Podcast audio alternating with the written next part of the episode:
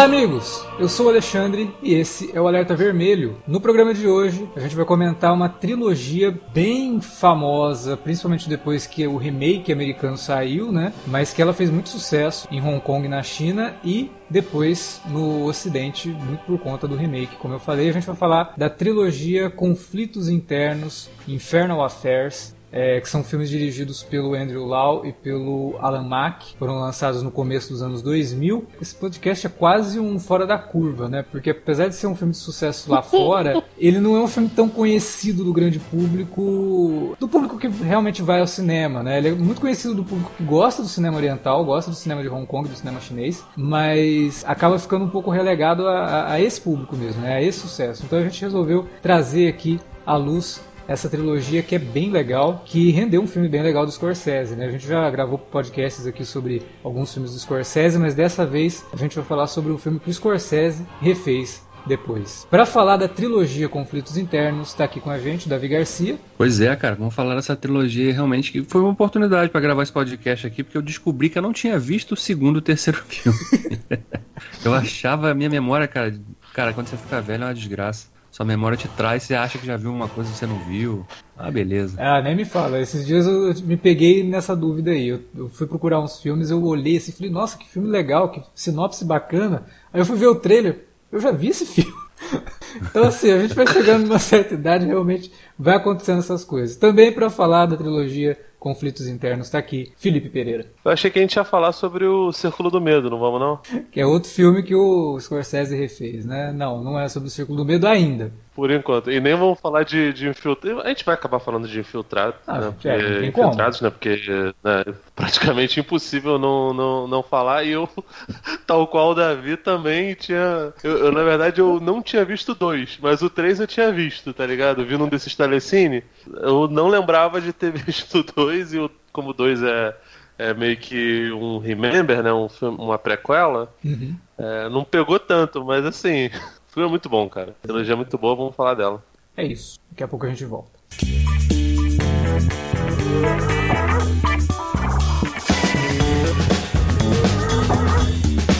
Agora ficou mais fácil ajudar o Cine Alerta a manter o conteúdo no ar e a produzir mais podcasts. Além do padrim.com.br barra cinealerta, onde você pode escolher um valor e contribuir mensalmente e ainda participar de um grupo secreto no Facebook para ter acesso antecipado aos programas, você também pode nos ajudar toda vez que for comprar aquele livro, filme, quadrinho ou o que mais você estiver precisando. É só entrar em cinealerta.com.br/ofertas e conferir uma lista sempre atualizada das melhores ofertas disponíveis na Amazon e em vários outros sites. Você também pode encontrar produtos relacionados aos temas dos podcasts e o melhor, qualquer compra feita a partir de um link que você abriu no nosso site já garante uma ajuda pra gente. Ajude o Cinealerta a continuar produzindo esse conteúdo que você gosta. padrim.com.br barra Cinealerta ou faça suas compras a partir de cinealerta.com.br barra ofertas. Fique agora com o podcast.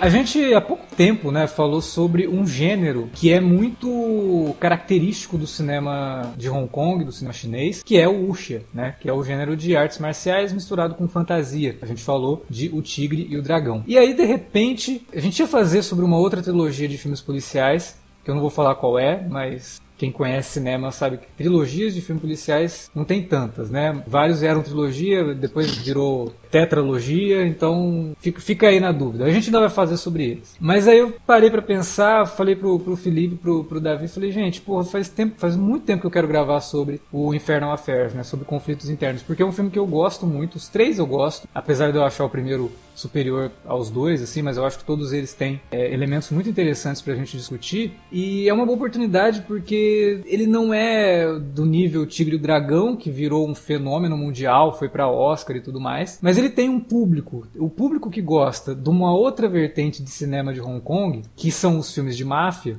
é, e os filmes policiais, né? Tem no Conflitos Internos um dos melhores exemplares, porque é um filme que une não só toda a trama que é envolvente, né? Tem o suspense, tem o lance do policial versus o, o mafioso, e aí o filme coloca né, a questão de um infiltrado, o policial infiltrado na máfia e o mafioso infiltrado na polícia, criando é, momentos muito tensos, né, entre os personagens. Mas ao mesmo tempo ele também uhum. tem o que é de melhor, assim, que o cinema de Hong Kong e o cinema chinês acaba oferecendo, no sentido da estética, que são filmes assim muito bonitos, né? A, a, o apuro estético do filme é realmente muito forte. E isso vem muito do Andrew Lau, né, que é co-diretor da, da trilogia e começou a carreira dele como diretor de fotografia. Ele fez a direção de fotografia do City on Fire, que é aquele filme do Ringo Lam de 87, que é considerada a grande inspiração para o Cães de Aluguel do Tarantino, né? E também fez direção de fotografia no primeiro filme do Wong Kar Wai, que é o As Tears Go By, aqui no Brasil é chamado de Conflito Mortal, que inclusive, e aí até cria uma ligação interessante, né?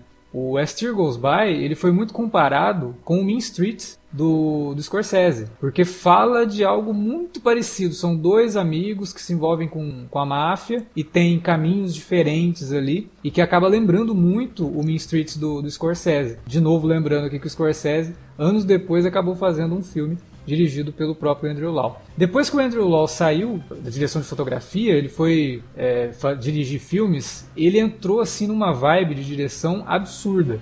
O primeiro filme dele é de 1990 e até o Infernal Affairs, que foi dirigido em 2002, ele tem mais 24 filmes na filmografia. Então, em 12 anos, o cara estava fazendo dois filmes por ano e filmes assim dos mais variados gêneros principalmente o Wuxia e filmes de máfia. Antes do Infernal Affairs, ele fez um filme sobre as tríades chinesas, que fez bastante sucesso na China, mas acabou gerando uma certa controvérsia porque ele foi acusado de glorificar um pouco a vida do, dos criminosos, que é a série de filmes Young and Dangerous. Ele dirigiu o primeiro, o segundo, o terceiro, o quarto, o quinto e a prequel. Aí depois disso ainda teve mais spin-offs que ele não dirigiu e outras sequências que acho que o Young and Dangerous deve ter umas oito, uns oito filmes, né, dentro ali da, da franquia. Cinema de Hong Kong é sensacional, né, cara? Cara, é, nego é fala de, de Bollywood, mas é, mas é um negócio assim que eles fazem a, a, a toque de não não é uma indústria que o conceito de blockbuster seja tão tão difundido, né? Porque assim, de certa forma tem o lance do blockbuster por ser arrasa quarteirão e juntar muita gente, ter muita bilheteria, mas não é uma parada muito vultuosa. E é bizarro como o cinema policial lá tem uma, uma, uma incidência enorme, cara. Se você pega a, filmografia do Sean e o Fat, pô, cara, e vê só as capas, você vê que o, o, Perigo Extremo tem umas capas que não, são até meio genéricas, né? Que é esse filme que o pessoal fala que é a inspiração pro, do Tarantino pro Cães de Aluguel, que tem Sim. realmente algumas semelhanças narrativas, mas é, tem, tem dezenas de, de filmes que, que só a capa você já vê, tipo, te lembra pra caramba os filmes que o, que o, que o Steven Seagal ia fazer nos anos 90, que o Van Damme ia fazer nos anos 90, que o Chuck Norris ia fazer nos anos 80, sendo que a maioria desses filmes são bem anteriores a ele. Então, tipo assim, a, os caras realmente estavam à, à, frente do tempo. Não era só o Uxia, não era só é, filme de Kung Fu. Tinha um cinema policial muito pungente. E é muito doido como isso desencadeia no, no, no que o, os diretores fazem no, no conflitos internos. Porque tem muito desse cinema policial e, e tem muito do, do, do, do, cinema do restante do mundo, sabe? Porque Sim. o Scorsese foi beber dessa fonte para fazer o Infiltrados, mas se você for ver a estética dentro do, do conflitos internos e até o uso da, da trilha sonora, cara, tem muita coisa do, do, do cinema hollywoodiano e até algumas coisas do, do, do, cinema de ação francês, que depois ficaria famoso. Sim, enfim, sim. Tiveram alguns diretores europeus que foram para os Estados Unidos fazer, né, o Pierre Morel, que é da França, o Colette Serra, que vocês são muito fãs aí, que se não me engano é espanhol. Tem, tem, tem várias semelhanças do, do, da trilogia Infernal Affairs com esses diretores, com esses caras. Então, tipo, aí realmente eu não sei da onde vem a, a, a inspiração. Se, assim, o LoL, obviamente, bebeu muito dessas fontes e acabou influenciando muita gente, assim, do, do público cinéfilo que gostava de, de, de, cinema de ação, pegava muitas dessas coisas e trazia lá pra frente. Não é uma parada, tipo, como o pessoal fala sobre o, o Duna do Jodorowsky, que é, tipo, é a mãe de absolutamente tudo que foi feito de ficção científica após ele. Alguma tem gente que fala até que o Fritz Lang se, se, se apoiou no, no, no, no Jodorowsky, não chega nesse ponto. Mas, cara, é impressionante quando você vê um show de referências dentro do filme e um show de referências posterior também. É um negócio que, assim, pelo que eu lembro, só a Matrix fez um negócio desse jeito, sabe? E que pega justamente a referência, o cinema de Hong Kong e da China, né? Que é até engraçado isso, né? Você tem ali o, o, a retroalimentação, né? O próprio Alan Mack fala que ele teve ideia para fazer o Infernal Affairs muito por conta do A Outra Face, né? Que é do John Woo e que fala do cara que troca de lugar com o outro, né? Os dois ali, o Nicolas Cage vira o John Travolta, o John Travolta vira o Nicolas Cage e tem toda aquela ideia de um personagem viver na pele do outro. Então ele buscou um pouco de inspiração disso também e o Andrew Lau, obviamente, visualmente pelo menos, e até nisso que você falou da questão da utilização da trilha sonora, é, a direção de fotografia lembra muito o Fogo contra Fogo e os outros filmes policiais da, da, da filmografia do Michael Mann. Tem muito disso. Tem uma cena no terceiro filme do Infernal Affairs que o personagem do Tony Leung está num bote, né? E ele está bem no canto da tela. Aí ele está indo pro, pro encontro com o, um dos, dos traficantes lá para poder fazer uma negociação de armas. Cara, é uma cena do Miami Vice, é uma cena de fogo contra fogo, de colateral, sabe? lembra muito o cinema do Michael Mann nesse sentido. O próprio cinema do Michael Mann já foi muito comparado com os filmes do Wong Kar-wai, pela forma como ele posiciona a câmera, né? E o, Michael Mann é, é, o operador de câmera, pelo menos em 80% da duração do filme foi o Michael Mann que, que, operou a câmera. Então ele tem também toda essa ligação e ele acaba fazendo isso no, no Hackers, né? Ele acaba trazendo um pouco dessa estética do, do, dos filmes chineses também. Né? Então você realmente você tem ali uma franquia criada, numa trilogia ali, carrega muito do que o cinema de Hong Kong tem como particular nos filmes de máfia, mas que traz muita inspiração do cinema mundial, principalmente do cinema hollywoodiano. E isso não é à toa, porque o Infernal Affairs ele faz parte de um movimento surgido em Hong Kong chamado de New Wave do, do cinema de Hong Kong, que é justamente a partir do momento em que, no final dos anos 80, é anunciado que Hong Kong em 1997 deixaria de ser colônia inglesa, né? Que é uma coisa que inclusive acaba acontecendo no filme, né? No próprio Infernal Affairs 2 é mostrada essa toda a preparação para essa devolução de Hong Kong para a China. Esse movimento do new da new wave do cinema de Hong Kong, ele vem muito justamente para trazer o cenário urbano da China naquele momento e mostrar para o mundo todo que Hong Kong estava pronto para sair debaixo das asas do Ocidente no sentido de ter se tornado uma metrópole cheia de problemas, como qualquer metrópole, é, tanto do Ocidente quanto do Oriente. Né? Então, é um movimento de cinema e o, o, o Infernal Affairs acaba juntando tudo isso, trazendo tudo isso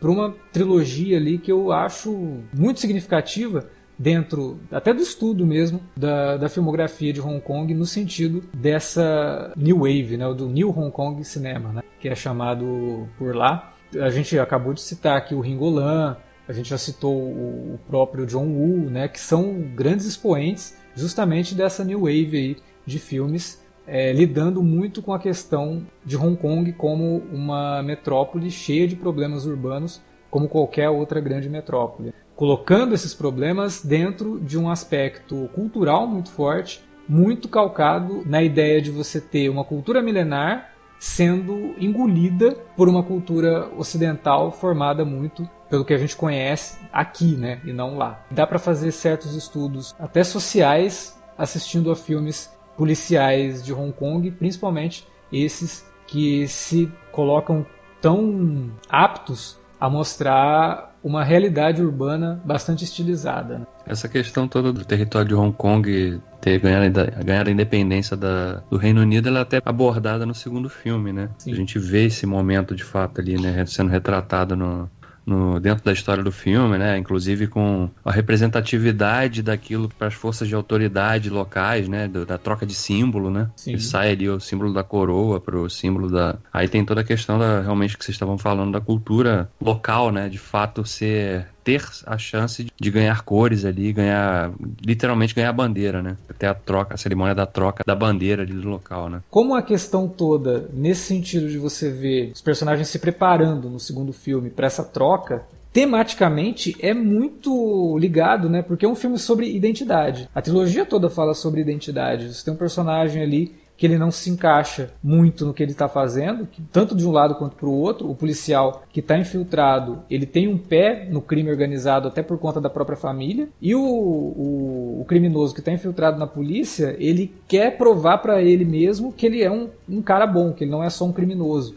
Né? Então ele tá em, os dois estão em crise de identidade. E nada mais demonstra essa crise de identidade do que justamente esse momento de transição dos anos 90 ali, de você ver os personagens se preparando para essa volta de Hong Kong é, para a China, só que sem saber muito bem o que, que vai ser depois disso, né? Você vê que os personagens ali dentro da delegacia de polícia, eles respondem em inglês para alguns personagens, depois respondem em mandarim para outros. É muito doido isso. É como se eles mesmos tivessem essa crise de identidade que o filme acaba tratando, colocando os dois personagens, né? Essa dicotomia aí entre é criminoso nenhuma... e policial.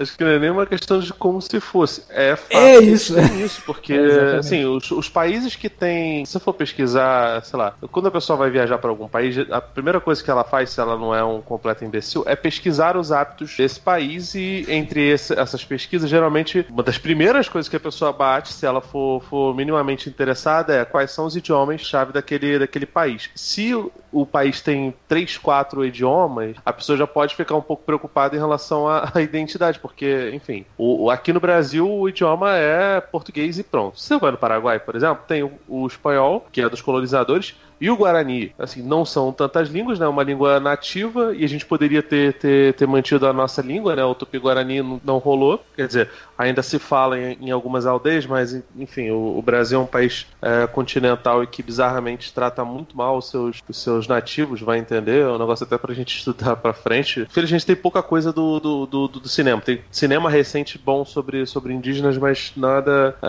antigo, não. Então, assim, é uma coisa para você se preocupar. Se você vê línguas línguas muito distintas como línguas oficiais do país. E é mais ou menos isso que acontece com Hong Kong. Agora, cara, pegando, Carolina, naquilo que você estava falando lá no começo, Alex, é muito doido porque, ao mesmo tempo em que ele mostra que existe uma influência do Ocidente, ele não se preocupa tanto em mostrar que, olha, essa criminalidade que está acontecendo aqui, ela é provinda de, de, de um outro lugar. É, tipo assim, ele, ele, joga no ar como se o nascimento do crime organizado as famílias se organizando como uma máfia, como acontece em, em, diversos lugares do mundo, não é necessariamente uma influência que vem de fora. Não é como se viesse nos navios dos ingleses, ou dos irlandeses, ou da televisão americana, ou da televisão italiana. É, é como se, se, se brotasse do chão tipos de crime organizado, tipo, no, no mundo inteiro, reúnem semelhanças entre eles. Eu não estou falando que não existe algum tipo de, de, de, influência, até por conta do cinema, né? Porque o Francis Ford Coppola, quando chega e faz o Poderoso Chefão,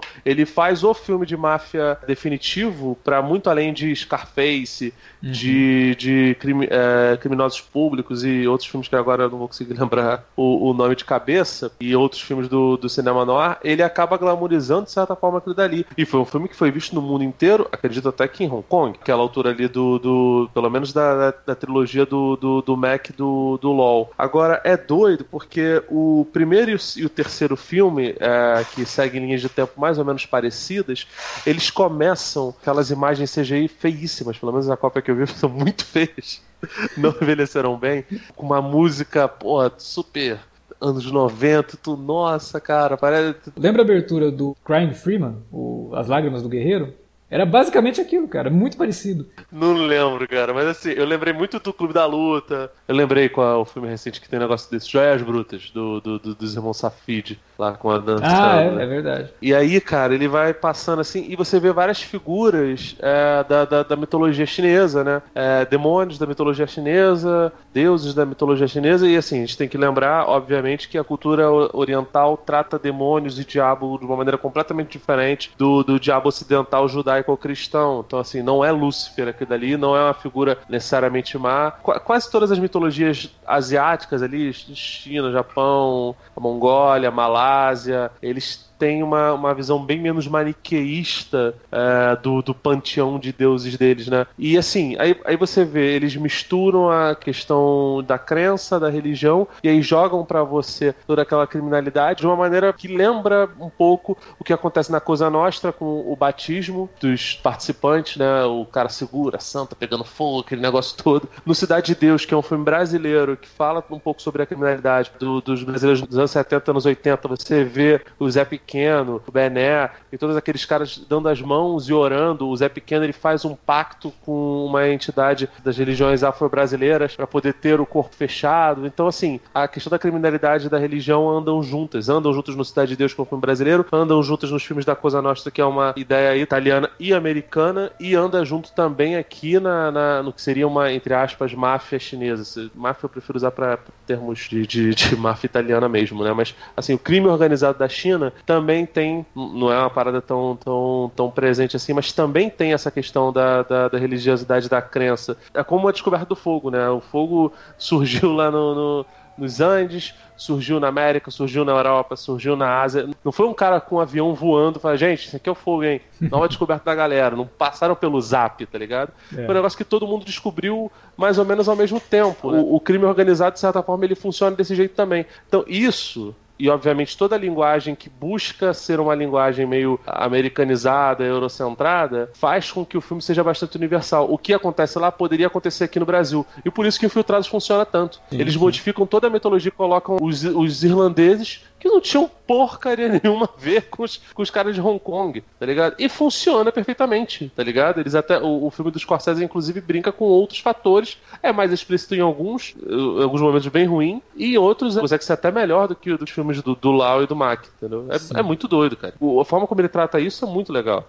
Não, e como você falou, a questão da religião, né? Como que o filme começa ali com aquelas figuras da, da, estátuas, né, de divindades e tudo mais. A gente não pode esquecer que mais ainda, né, o filme vai um pouco mais além. Tanto o primeiro, quanto o segundo, quanto o terceiro começam fazendo referências à questão do inferno budista, né, que é o, uhum. o oitavo ciclo do inferno lá, que seria o pior de todos, que é o do ciclo interminável, né? Aquele ciclo que você se vê ali naquele no sofrimento eterno. E se você analisar como que começa o primeiro filme, como que termina o terceiro, é quase como se encerrasse o ciclo, mas que fosse o começo do ciclo novamente, né? Porque ele termina exatamente onde começa o primeiro filme. Então, além de tudo, além de toda a questão estética, além de todo o comentário social, além de toda a, a, a presença do filme dentro de um sentimento de identidade que Hong Kong estava tentando é, extravasar, ainda tem toda essa alegoria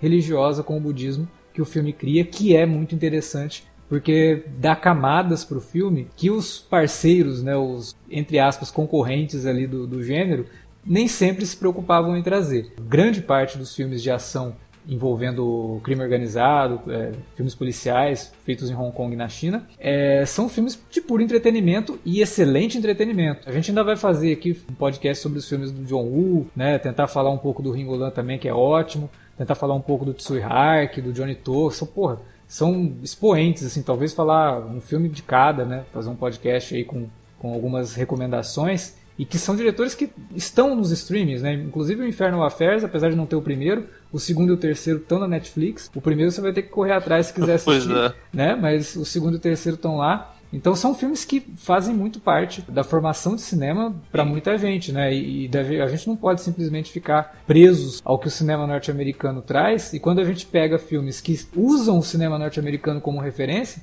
mas que mais do que isso, né, transformam isso em algo próprio em algo com uma identidade realmente. Né? São filmes que usam sim o cinema hollywoodiano como base? Claro, né? esteticamente traz muito disso. Só que ele consegue transformar isso numa coisa tipicamente do cinema de Hong Kong. Né? Por isso que eu acho que a, a trilogia toda acaba sendo grande, um grande expoente do cinema de Hong Kong de crime. Né? Mas assim, e, e, é doido porque se você for, for ver, primeiro que se você gosta só de cinema hollywoodiano, é um convite a você pegar isso, porque você vai ver boa parte do que é influência, não só do Tarantino, que a gente está citando aqui o tempo todo, que é um sujeito que todo mundo aqui adora, mas do Guy Ritchie, do nosso querido Hefne lá, do. do, do Nossa, Hefne, pra caramba! É uma trilogia que me lembra muito essa, cara. Pusher. É, Pusher, trilogia Pusher. Isso. Tem até um formato é, bem semelhante de, de, de linguagem com, com Infernal Affairs, assim, de brincar com a linha do tempo, sabe? O primeiro filme é estrondoso, daqui a pouco vai para isso, vai para aquilo. O, o Snatch, Porcos e Diamantes, o, o Rock'n'Rolla, o dos, dos Cano Fumedete lá que esqueci o nome. Enfim, o primeiro filme lá do, do Guy Ritchie tem muito dessa, dessa estética dos, dos cinemas de Hong Kong. Então, assim, eu sei que não é nem a questão de preguiça, porque é difícil às vezes você achar esses filmes, né? Mas assim, tem vários deles nos streamings, o que é ótimo. Tá difícil de achar em meios alternativos, tá?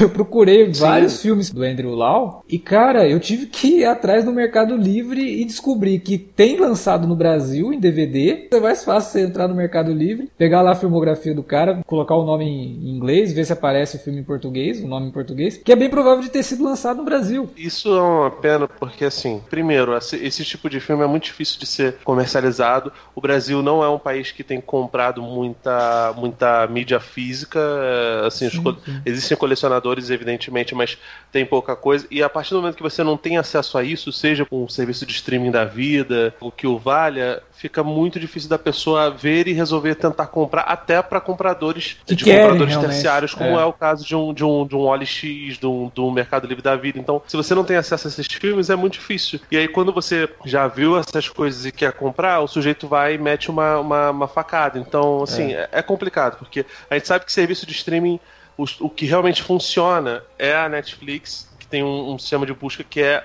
mais ou menos, mas que a plataforma consegue te, te sugerir coisas semelhantes de acordo com, com os algoritmos lá, lá doidos, né? É, e o resto é difícil de, de achar. Mas tem muita coisa boa na, na, na, Amazon, impressionante. Só que o sistema de busca deles é horroroso. Tem vários filmes do cinema italiano lá sensacionais no Amazon Sim. Prime, só que ficam escondidos atrás dos algoritmos. Então, assim, é ruim? É, péssimo, sabe? A gente até, já até pensei em usar o, os veículos de, de informação que eu tenho para dar dicas de listas de coisas que, que as pessoas podem ver escondidos nos, nos serviços de, de streaming. Mas dá para você achar algumas dessas coisas. E, de novo, isso influenciou muita gente. Tarantino, Guy Ritchie, o Heffney, é, tantos outros é, diretores de, do, Porra, do, do, cinema cara, de ação bebem disso. O próprio Scorsese. Não, mas peraí, a gente tem um podcast aqui, inclusive, gravado sobre uma outra trilogia que é totalmente influenciada por isso, que é o John Wick, cara.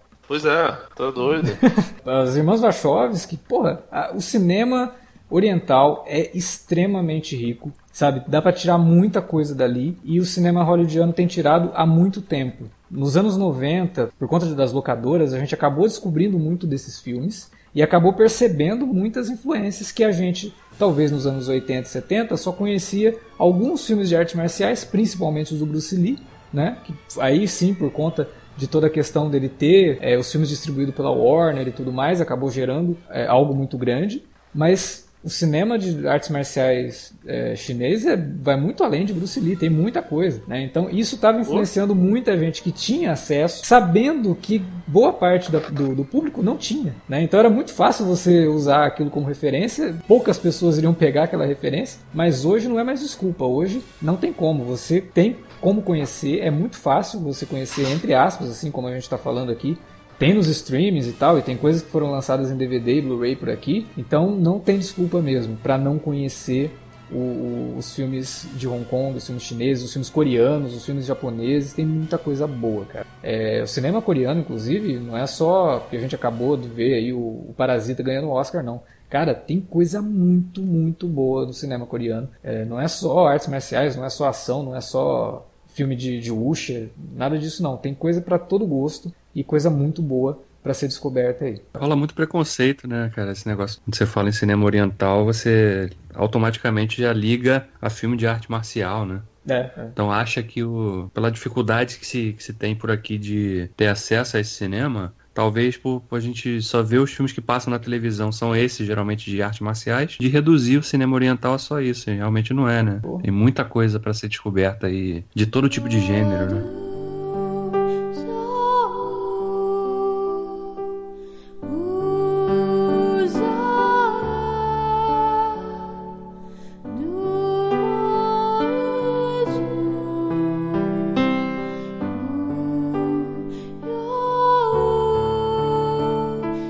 Primeiro Infernal Affairs, né, conflitos internos, ele é de 2002. Como eu já falei ali no começo, dirigido pelo Andrew Lau e pelo Alan Mack, ou dirigido com o roteiro do Alan Mack. O Andrew Lau nesse filme, ele além de dirigir também faz a direção de fotografia e ele foi auxiliado na direção de fotografia pelo cara que depois dele acabou virando o diretor de fotografia preferido do Wong Kar-wai, né? Christopher Doyle. É um excelente diretor de fotografia e que acaba substituindo o Andrew Lau aí como o cinematógrafo preferido do Wong Kar-wai.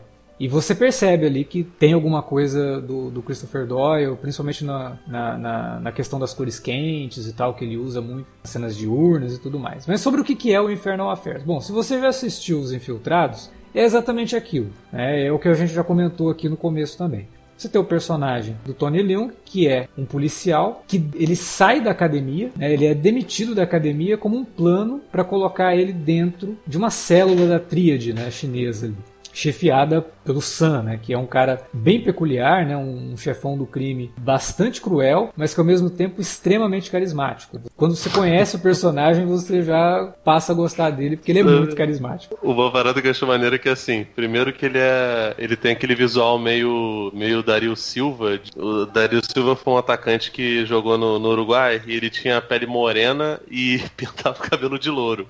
Ele faz exatamente isso e cara, quando eu comecei a ver o Conflitos Internos 2, que mostra o Sam mais novo, uhum. a, a, a, cena de introdução dele faz uma. Ver o que era aí faz uma rima visual com a, uma das cenas mais icônicas dele no Conflitos Internos 1, que é ele comendo lamen com, com, com os legumes, saca? Tipo, eu fiquei olhando aqui e falei, caraca, cara, será que isso daí, o 11 Homens um Segredo, eu sei que é de 2001, mas eu tem muito tempo que eu não vi o remake, né, do, do Steven Soderbergh, o, o 11 Homens um Segredo. Eu lembro do 12 Homens, e por incrível que pareça eu vi mais o 12 Homens, que a gente tinha o DVD aqui em casa, é, do, que o, do que o 11, e eu lembro que toda vez que apareceu o Brad Pitt, ele tava comendo, tá ligado? Sim, e, no cara, primeiro também é assim.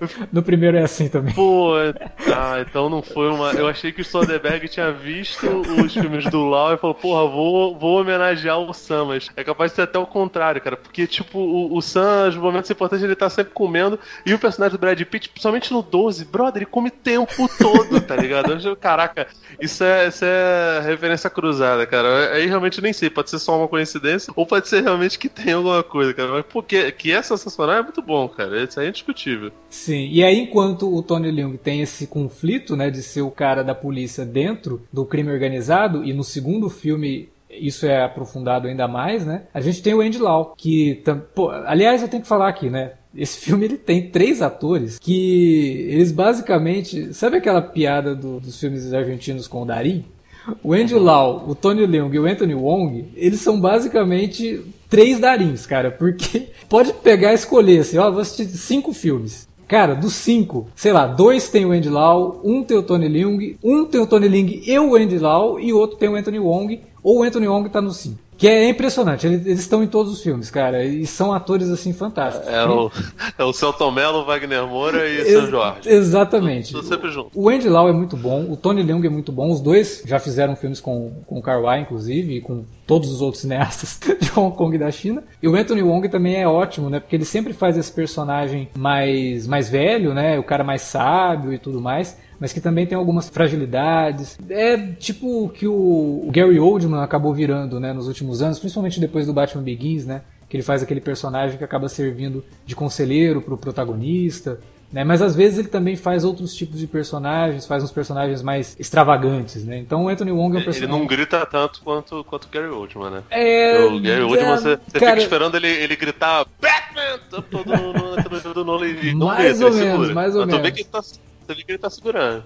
É, mas aí a gente tem o Andy Lau, né? Como eu falei, que ele é o infiltrado do Sam, do, do, do chefe lá da, da, da tríade, dentro da polícia. E ele é desde o começo, junto com mais alguns outros, e aí o filme dá uma pista no começo de que ele não é o único, para depois te entregar uma recompensa no final, que até é, é, é, bem interessante o que acontece ali quando você descobre, obviamente, tem outros infiltrados, amando do Sam, e aí o, Andy, o personagem do Andy Lau acaba tendo ali de novo conflito interno, né? De querer provar que ele também consegue ser um homem bom, que também reflete na personagem é, Mary, né, que é a esposa dele, que é uma escritora que está fazendo ali um livro sobre um cara de 28 personalidades, que eu até imagino que o, o Shyamalan depois tem adaptado esse livro. Quando ela está escrevendo o final do livro, ela fala: ah, eu queria que ele se redimisse, mas eu não sei se ele é um homem bom e tudo mais. Isso reflete muito na personalidade do personagem do Andy Lau, né? Então você tem durante o filme todo essa, esse conjunto aí. São quatro personagens principais, né? Que é, o policial, o, o, o infiltrado na polícia, o chefão e o, o capitão da polícia, vivido pelo Anthony Wong, né? Que acaba sendo ali o estopim depois para o desfecho, que é bastante trágico para ele, bem parecido do que acontece do personagem do Martin Sheen no, nos Infiltrados. Né? Mas enfim, aí o filme tem essa trama que não é uma trama assim super elaborada, nem super diferente, é algo que a gente já viu muito no cinema, filmes sobre personagens infiltrados, inclusive o próprio Andrew Law já tinha feito um filme policial nesse sentido no comecinho da carreira, mas o que realmente chama atenção é como o filme foca no suspense, na tensão de que a qualquer momento um vai descobrir o outro. Então ele tem pelo menos duas cenas extremamente tensas nesse sentido. Uma delas é reproduzida pelo Scorsese nos Infiltrados, que é a cena do cinema. A outra acaba ficando só pro Infernal Affairs mesmo, que é uma sequência ali que eles estão preparando uma batida para desbancar finalmente o Sam, né? Porque ele tá numa transação ali com um criminoso da Tailândia e a gente percebe como que o personagem do Tony Leung passa as informações pro, pro chefe dele que é batendo na, no vidro ali com código Morse. Né? Ele não, não tem mais onde esconder a escuta dele, então ele coloca né? por fora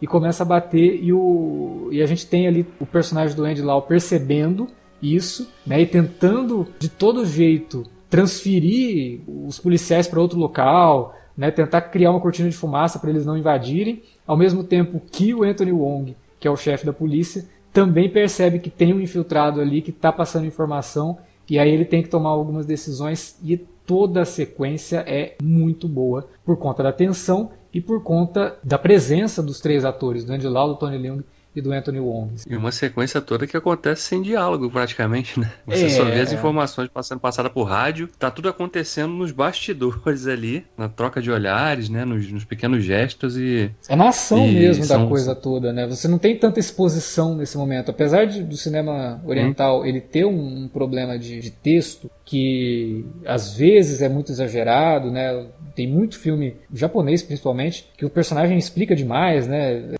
Tem, tem, tem, tem muita exposição. No caso do conflitos internos, ele tem sim ali seus momentos de exposição, mas na grande maioria do tempo, ele joga algumas informações ou joga a ação já esperando que o espectador tenha entendido o que está acontecendo ali, sabe? Sem precisar do personagem explicar. E às vezes isso acaba até ficando um pouco confuso, até que lá na frente você descobre o, o desenrolar daquilo que você viu antes, né? Então é um filme que deixa muito pro espectador ir descobrindo também o que está acontecendo. Isso é muito bom. É, te, joga, te convida o tempo todo, né? Presta atenção nos pequenos gestos, porque Sim. nem tudo é dito aqui, né? O, mostrado, né? Você tem que ver realmente, igual você destacou, na abertura do filme já tem uma grande dica para uma virada que, tá, que a gente só vai ver no final dele. Então, o filme trabalha esse, esse, aspecto o tempo todo, né? E mostrando como esses pequenos gestos é que. Tem uma frase que é dita no terceiro filme, que é aquela do que é, os homens não mudam os eventos, né? Os eventos é que mudam os homens, né? É.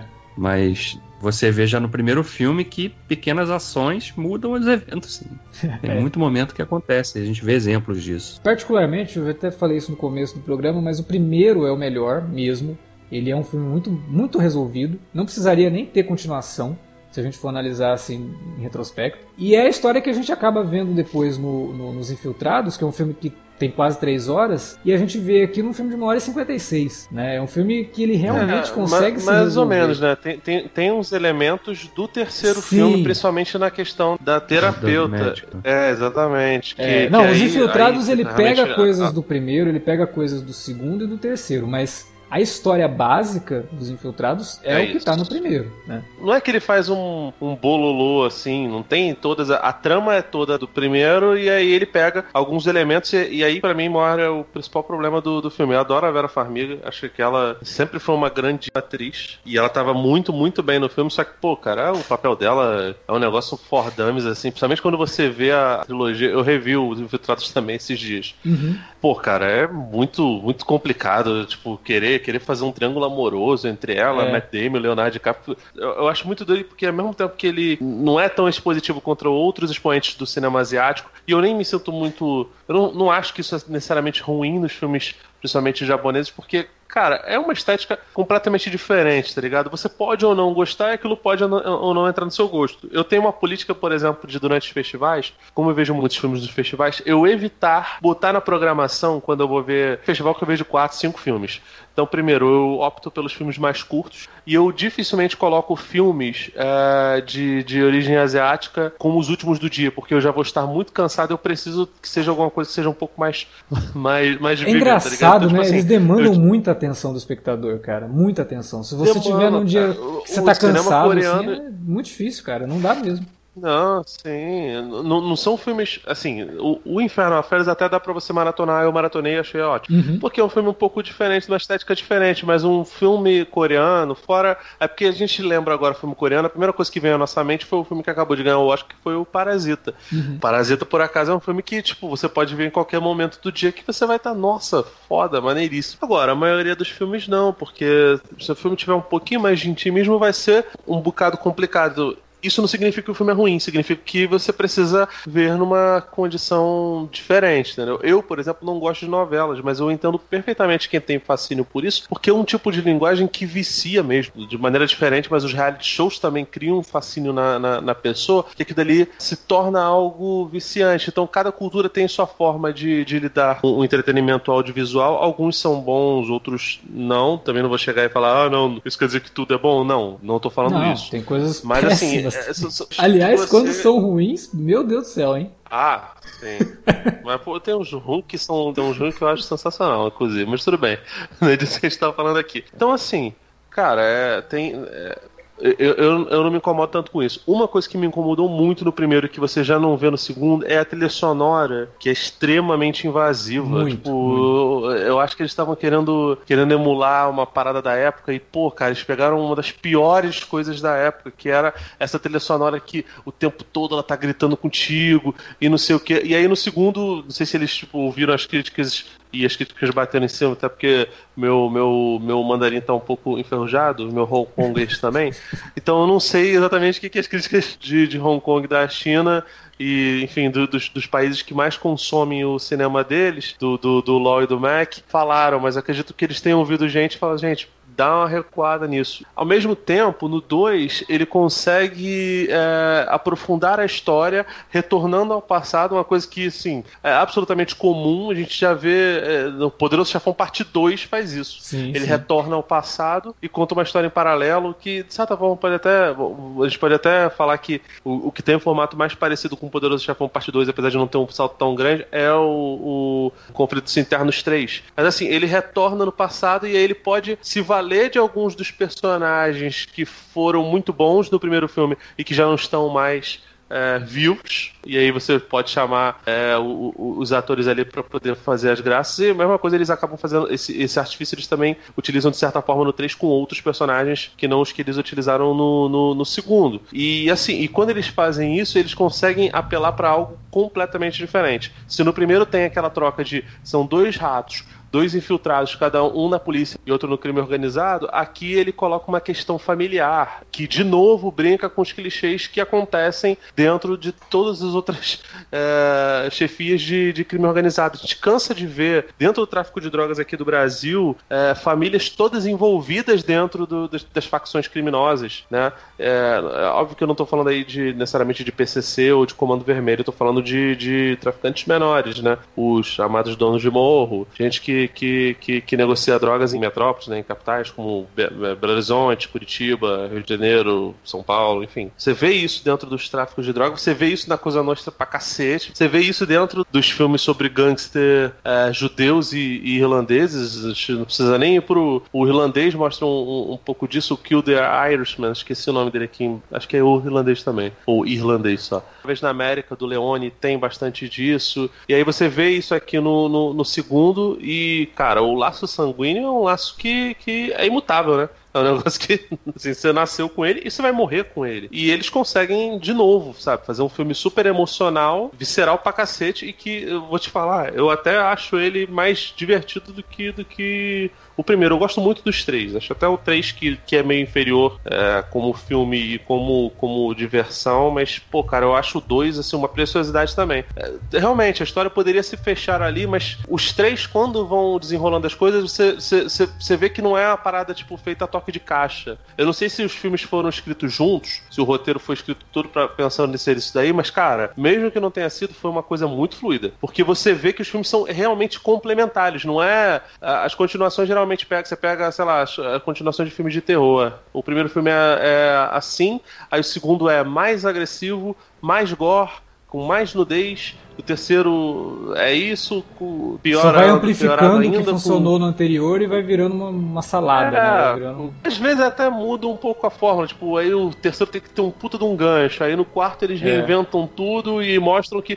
tem um retcon, sabe? Mas é uma parada extremamente formulaica. Esse filme não é. Assim, ele obviamente se vale de alguns clichês que a gente vê no cinema de ação mundial, mas eles são filmes extremamente complementares. Não é a história que vai, porra, revolucionar nada não, óbvio que não. Mas é uma história bem, bem honesta, cara. E assim, você vê uma linha guia clara. Parece realmente como são os livros do Bernard Cornwell, por exemplo, que é um cara que faz romances históricos, e você vê que geralmente os, os, os livros têm continuações, você vê que tem uma coerência dentro da, da, daquilo ali. Com o Ignan também. Só que esses caras fazem histórias da, da, época da Idade Média. E aqui não, aqui é uma história que poderia estar, obviamente, na, na Idade Média, da sua universalidade, poderia estar é. hoje, eh, podia ser no começo dos anos 2000, no, nos anos 90, como, como é no caso do, do, do, segundo filme, mas poderia ser perfeitamente hoje. Assim, é óbvio que você hoje não vê tanta gente com cabelo descolorido fora no carnaval e com e com, com aqueles, aquele, aquelas asadeltas e rabo de cavalo Bandana também não tem muito, né? Bandana, Bandana também o pessoal não tá usando mais. Vou te falar que na verdade, na verdade, todos esses penteados estão acontecendo hoje, só que estão para nichos. Não é para ah, eu, você tá. e Davi. Entendi. E o Vilker. Não, o Vilker, o Vilker de vez em quando pega isso, que você vê que ele tem uma, um, um naipe meio galã feio. De, de coque samurai. O, o Vilker poderia ser um figurante do, do, do Infernal Affairs.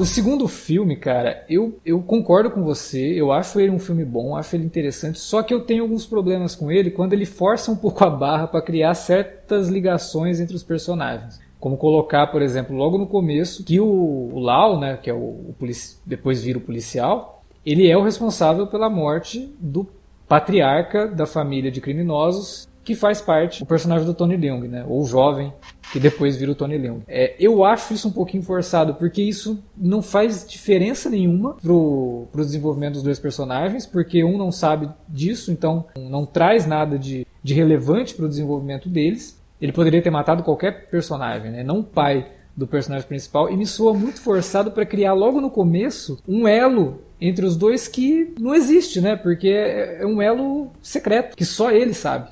Né? O outro que a quem realmente importaria, que é o filho do, do, do chefão, não, não, faz diferença. Isso, né? é, isso aí é a Tim Burtonização do, do. É. Lembra um pouco também. tá ligado? É meio. o Coringa matar a família do Batman, né? O Homem-Areia no Homem-Aranha 3 ter sido responsável pela morte do tio Ben, sendo que no primeiro filme aquilo já estava mega é, resolvido, não precisava voltar né, nesse tema. Então, assim, eu acho que ele estabelece certos elementos ali que são um pouco forçados, mas eu gosto de ver como que a gente descobre que, sim, né, o cara que era o policial, que é o Ian, ele tem, ele vem de uma família criminosa, que é uma coisa que o Scorsese pega para colocar nos infiltrados. Logo no começo eles já falam pro personagem do DiCaprio, né? Ah, a gente sabe que você tem ligação, tal, por isso que a gente vai colocar você, porque é mais fácil eles acreditarem que você faz parte desse mundo.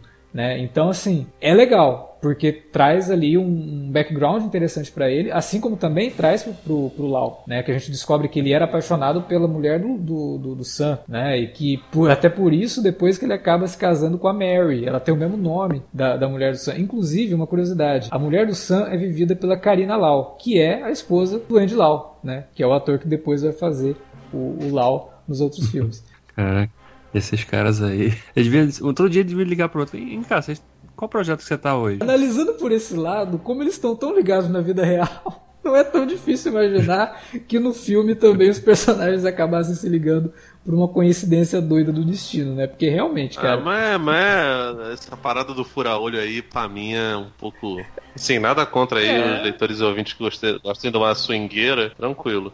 Eu acho meio a mais. Então o segundo, apesar de trazer esse- essa prequel, essa, essa história aí de como que os dois começaram, cada um dentro da sua ocupação, né, o policial infiltrado e o criminoso infiltrado na polícia, o mais interessante pra mim é a contextualização histórica, que são os personagens tendo que lidar com o fato de que eles começam em 91, e aí você tem ali 93, 95, até chegar em 97, na festa mesmo, de transferência né, de Hong Kong de novo, eu acho bem legal esse contexto. Porque, como eu falei no começo, não contextualiza só o momento dos personagens, mas contextualiza isso pro cinema de, de Hong Kong, né? Uma vertente que surgiu por conta desse pensamento. Então eu acho que isso é uma das melhores coisas do segundo filme, que é uma questão cultural, né? Que o Scorsese não teria como emular nos Infiltrados, mas é que ele- é muito esperto em colocar aquilo dentro de uma outra questão cultural, que é a máfia irlandesa e tudo mais. Mas em nenhum momento você vê algo parecido com essa questão da transferência de Hong Kong para a China, como a gente vê no segundo filme da, da, da franquia. Conflitos graças a. Deus, até, até porque, cara,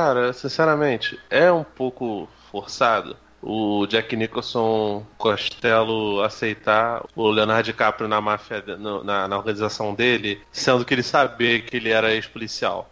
Você deixou de ser polícia, você deixou de ser tiro, não sei o que. Cara, tudo bem. Pô, teve uma parte da tortura, não sei o que. A cena é forte pra cacete. É boa demais e justifica até esse, essa parada grotesca, mas é grotesca. Assim, narrativamente falando, compensa pela, pela atuação de todo mundo que tá ali. O rapaz que faz o, o Capanga, que é um dos melhores caras, aquele, aquele, aquele cara que enfim, tá em 200 filmes de máfia e a gente nunca sabe o nome dele. O Jack Nicholson e o Leonardo DiCaprio estão, tipo, destruindo, são tudo pra mim.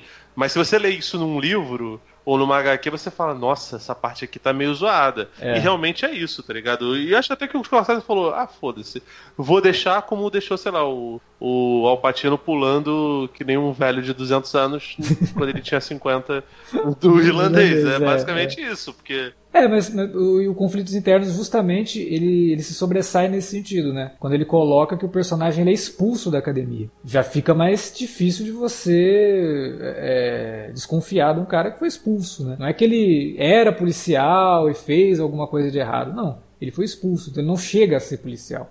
Eu acho que isso é uma das coisas que o filme do, do, do Andrew Lau acaba se saindo melhor que o Scorsese nessa E é, diferente, contextualização. e é diferente, cara, porque de- dependendo de como, dependendo de como funciona a sociedade que você está falando, é, a superexposição das coisas dos, dos Estados Unidos e de como os, os italo-americanos encaram a polícia e de como os americanos descendentes de irlandeses encaram a polícia, você sabe muito bem porque você já viu isso em dezenas, em centenas, talvez até milhares de filmes. De Hong Kong, por mais que a gente tenha visto uma- um bocado, a gente não viu nenhum décimo se comparado com filmes de policiais americanos, sabe? Assim, aqui a gente sabe que a- se a gente for analisar sobre o, o primeiro do brasileiro, dependendo da organização criminosa que o sujeito esteja tentando entrar, como aconteceu com o Leonardo DiCaprio no, no, no Departed, a pessoa pode ser naturalmente rechaçada, como seria rechaçado no, no Infiltrados, ou não. Porque, por exemplo, se for uma organização criminosa como a milícia, um ex-policial é uma, uma parada completamente normal. E a gente tem aqui um olhar muito. É, fora, evidentemente, algum- algumas classes mais reacionárias, um olhar muito crítico à polícia. De encarar a polícia como um órgão naturalmente corrupto, né? Que tem muita coisa mesmo, né? Tem muito o dinheiro do cafezinho, o dinheirinho do Guaraná, o dinheiro da cervejinha. São, são, são coisas do, do jeitinho brasileiro que ajudam a tornar algumas das, das organizações nossas, civis militares, mal vistas, entre elas a, a polícia. Então, assim, talvez a gente não visse de uma maneira assim. Agora, em Hong Kong a gente não sabe exatamente qual é. Tipo, óbvio que um, um bandido vai olhar com maus olhos para um policial, mas de repente a barreira para eles não seja igual a que os irlandeses americanos têm olhando para um ex-meganha, sacou? Resgatando um pouquinho o que você estava falando, vocês estavam falando lá atrás do peso, da importância do segundo e terceiro filme, que eles dão uma. ressignificam alguns aspectos do primeiro, né? Até o Felipe falou que ele gosta menos do terceiro. Eu sou o contrário, eu gosto menos do segundo do que do terceiro. Depois de ter visto os dois, achando que eu já tinha visto, né? Obviamente. Mas o segundo, acho que ele tem uma coisa que ele, ele faz muito bem, que é essa questão de trazer um outro contexto para a história do, do personagem do Tony Leung, porque ele também, ao mesmo tempo que no primeiro filme a gente vê que o personagem do Andy Lau lá, que é o bandido infiltrado na polícia, ele tá tentando provar para si mesmo que ele pode ser uma pessoa boa. No segundo filme a gente vê esse mesmo conflito sobre o, do outro lado, né? É. Um personagem do Tony Leung tentando provar que ele pode ser um bom policial, apesar de ter vindo de uma família envolvida diretamente com o crime. Então você tá, esses, são esses dois lados da moeda que o segundo filme realmente coloca de forma mais explícita, assim, né? Porque o primeiro filme você vê esse conflito mais só pelo lado do, do Andy Lau, né? Com, com, com a questão dele estar tá ali na polícia, ele tá envolvido com aquele dia a dia, ele tá, ele tá, ele tá alcançando certo sucesso na carreira ali e, obviamente, tá começando a se enxergar num conflito de, pô, peraí, mas por que, que eu tô fazendo esse trabalho, né? Eu tô fazendo esse trabalho aqui bom, né? Eu tô trabalhando bem, eu tô me dando bem aqui, eu tô ganhando respeito aqui nesse trabalho, né? Então é. por que que seguir com isso aqui, né? Então eu tenho que provar que eu sou capaz de fazer isso daqui porque eu sou bom nisso aqui. Não porque alguém mandou me infiltrar aqui para passar informação. É, por outro isso lado, acontece da mesma forma. O Ivan não aguenta mais ser infiltrado, né? Ele já tá saco feio, faz 10 anos que ele tá lá e Sim. Caramba, eu sou da polícia, é. você me faz fazer essas coisas, né? Então ele, ele tem sim um conflito, mas a gente fica muito mais focado no, no Lau por conta disso, por ele ser esse personagem que ele começa a perceber que ele, porra, mas peraí, se eu fosse só policial, eu ia me dar bem pra caramba. Ele começa a acreditar Exatamente. nisso, né? Que é o que acaba levando pro terceiro filme. Eu também prefiro o terceiro, assim, em algumas coisas, sabe? Eu acho que o terceiro ele é meio complicado, porque ele tenta ser muito complexo em algumas coisas envolvendo principalmente a narrativa e que torna o filme um pouco confuso às vezes, porque ele tem, ele se passa em pelo menos três linhas do tempo. Você tem uma, uma, uma timeline antes dos eventos do primeiro filme, uma timeline depois e uma timeline ainda mais à frente. Né? Então ele às vezes cria uma certa confusão. Eu acho que a montagem dele é um pouco problemática, mas ele é mais audacioso, sabe? Ele tenta trabalhar mais o psicológico do Lau e que é muito muito rico nesse sentido, porque você vai percebendo que ele é um personagem que ele realmente estava acreditando ser uma boa pessoa. Quando ele é confrontado com a ideia de que ele matou o cara que realmente era uma boa pessoa, ele quer se tornar aquele cara que é algo que a gente vê na abertura do primeiro filme. Porque uhum. o, cara pergunta, ah, vocês querem ser igual a ele quando ele está sendo mandado embora, né? Quando o Ian está sendo expulso. O, o pensamento do Lau é, eu quero. E aí no final de tudo isso, esse pensamento era tão forte que ele acaba tendo de novo uma crise de identidade e chega no final achando que ele é o cara, sabe? Eles, eles constroem essa imagem de uma forma bem explícita, né? Na cena do banheiro lá, que ele Sim. se olha no reflexo e ele passa realmente a viver. Naquela outra sequência também com a doutora, quando ele tá fazendo aquela sessão de hipnose lá, ele se enxerga ali, né? Junto com. dividindo o divã com. Que é ótimo, com, inclusive, essa com cena. o personagem do Tani Lima. Exatamente. É então. pra caramba, cara. É muito, muito boa. É. Muito boa mesmo. Muito bem dirigida. Aliás, o Andrew Lau, igual Mac, principalmente o Andrew Lau de novo, é, ele é o maior cineasta no sentido de conhecer mais as técnicas mesmo, para criar os mais variados sentimentos na gente, assim, tanto de tensão quanto de, de, de, pena do personagem e de raiva também, que aí você tem momentos que você sente raiva do, do, do Lau e tem momentos que você fica com pena do cara, sabe? Você percebe que ele se perdeu completamente naquele personagem que ele cria para ele mesmo e ele não sabe mais para onde ele vai. Nesse sentido, assim, é um filme muito bem dirigido. Não é só um roteiro bacana, só boas interpretações, mas é a forma como o diretor manipula ali teus sentimentos. E isso, nisso daí o Andrew Lau ele manda bem pra caramba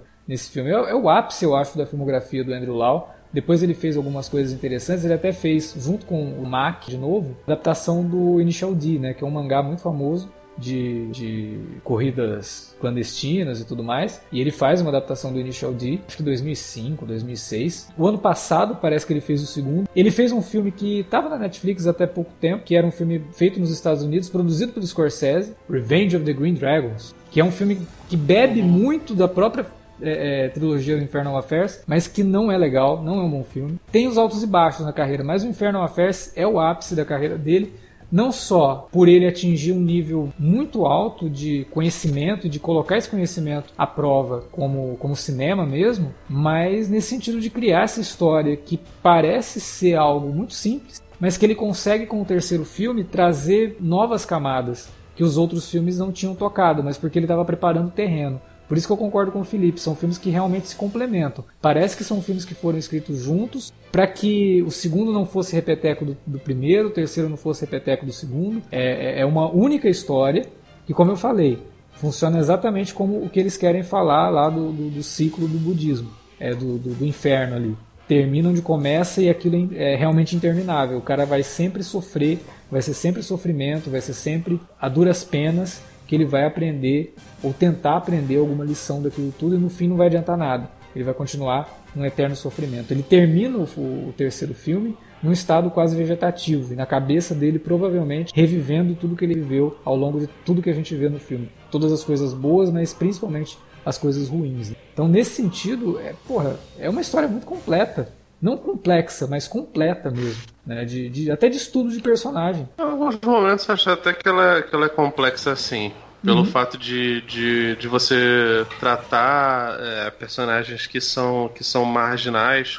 como muito humanizado, sabe? Os filmes acertam muito na, na, na, na dramatização dos, dos, dos, problemas dos personagens ali. Realmente não é algo super profundo, passa bem longe disso, inclusive, mas eu acho sensacional a forma como ele lida com as questões importantes ali e, e, e como ser visto como um rato, né? como um, um traidor é algo pesado para qualquer é, sociedade. Realmente é um filme muito universal, cara. É. Ele funcionaria em praticamente todos os cenários. Você imagina esse filme acontecendo numa Espanha, né? E, pô, cara, você, você imaginaria acontecendo na Argentina, até na África, sabe? Na, na, na, própria Ásia, na Oceania, em qualquer lugar você consegue enxergar aquilo dali. Corroborando um pouco aí com a ideia, né, de que o Conflitos Internos é um filme universal que poderia ser feito em qualquer lugar do mundo, Além da óbvia referência ao remake do Scorsese, Conflitos Internos teve vários outros remakes. Ele teve um remake coreano chamado City of the Nation, que é uma comédia. Eu não sei como eles conseguiram, mas tem uma comédia. Tem um outro... Ah, deve ser maneira, cara. Teve um remake indiano em 2009 também, chamado Oman. Teve um remake japonês feito para TV chamado Double Face. Teve uma série de TV na própria China mesmo, é, que durou três temporadas, cada temporada com 12 episódios. E tem um outro remake indiano que pode sair aí a qualquer momento. Então, comprovando o que o Felipe falou, realmente uma história universal pode ser feita em qualquer lugar, né? Não me surpreenderia se a HBO fizesse uma série baseada em, conflitos internos. Eu não sei se é conflito interno, mas é bem capaz de, de produzir uma algo no, no, no, universo do Infiltrados, né? Não duvido, realmente. E que é completamente viável, dá para fazer tranquilamente, uhum. porque história para isso é, tem. É. 在敲打我窗，是谁在撩动琴弦 ？Bom, era isso que a gente tinha para comentar sobre a trilogia Conflitos Internos. A gente espera que vocês tenham curtido o podcast e a gente espera que se você não conhece a trilogia, vá conhecer. Que você tenha se interessado em ir atrás aí dos, dos três filmes e também dos outros filmes da filmografia do Andrew que são interessantes, tem coisa boa ali dá para conhecer muita coisa. Como eu já citei outros diretores, né? Ingolant, Soy Hark, Johnny To, John Woo, Vão atrás, gente. Fala pra gente na área de comentários o que você achou do programa. Se você já assistiu a, a, trilogia, fala pra gente o que você acha dela. Se você gosta, se você não gosta, se você prefere os infiltrados, comenta aí ou manda um e-mail para alertavermelho.cinealerta.com.br. Fala com a gente também nas redes sociais, arroba Cinealerta no Twitter ou facebook.com barra Cinealerta. Utiliza as redes também para divulgar o nosso conteúdo. Avisa aí pra galera que a gente está fazendo uns podcasts bem legais nesse período de isolamento. Sinceramente, eu achava que a gente não ia ter tanta oportunidade para falar sobre os filmes que a gente está falando ultimamente. Eu acho que é uma oportunidade para vocês apresentarem o Cine Alerta para quem vocês conhecem e sabem que gostam de cinema também. É isso. Daqui 15 dias a gente volta com mais Alerta Vermelho. Até lá.